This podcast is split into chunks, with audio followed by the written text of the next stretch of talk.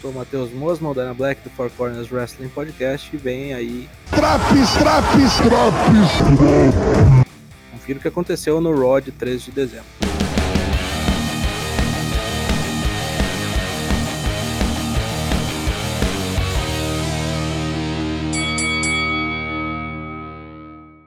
Lashley e MVP vão pro ringue e falam sobre a força bruta do ex-campeão e como ele merece disputar o título novamente.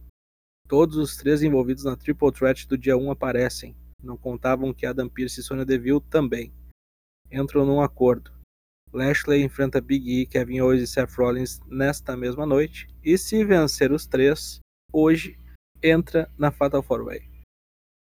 Como deu ruim no Arcade Bronament, já que tanto os Mistérios como os Street Profits não vão lutar, Orton diz a Riddle que eles precisam parar de perder tempo com distrações e focar nos desafiantes.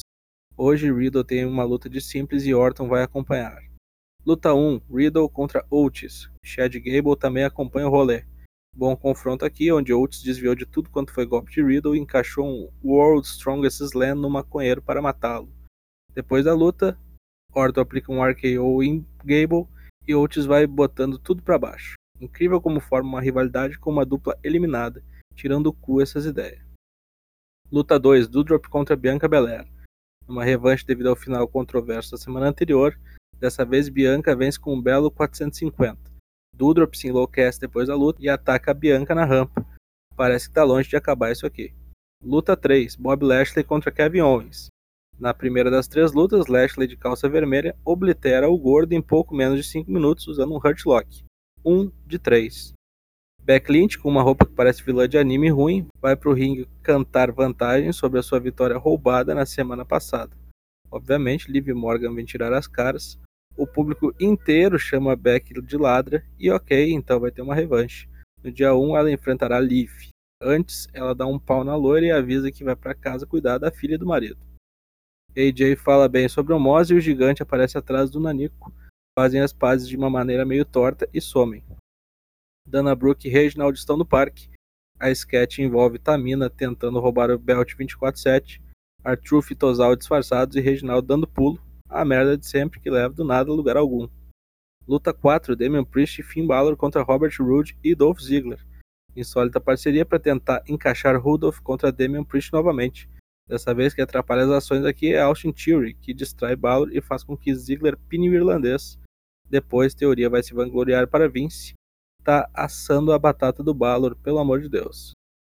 Nick Ash tá na pior e é consolado pela sua parceira Rhea, que promete vingança. Luta 5, Rainha Zelina contra Rhea Ripley. Sabe o que acontece aqui? Carmela distrai Rhea Ripley, que tomou um roll-up de Zelina em menos de um minuto de luta. Eu desisto. Luta 6: Seth Rollins contra Bob Lashley.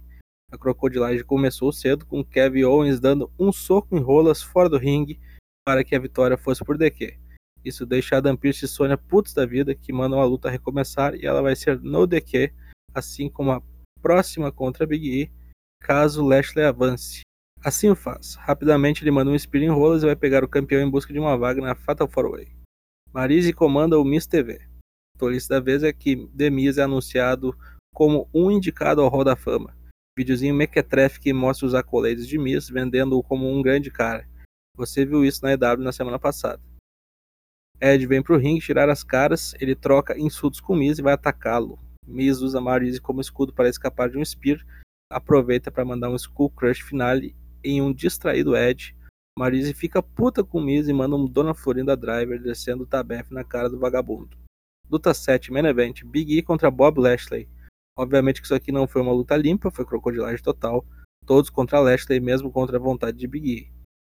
Além disso, com imensa desvantagem, prevaleceu a força da Tortuguita que pinou o campeão mundial e garantiu vaga no Fatal 4-Way no dia 1.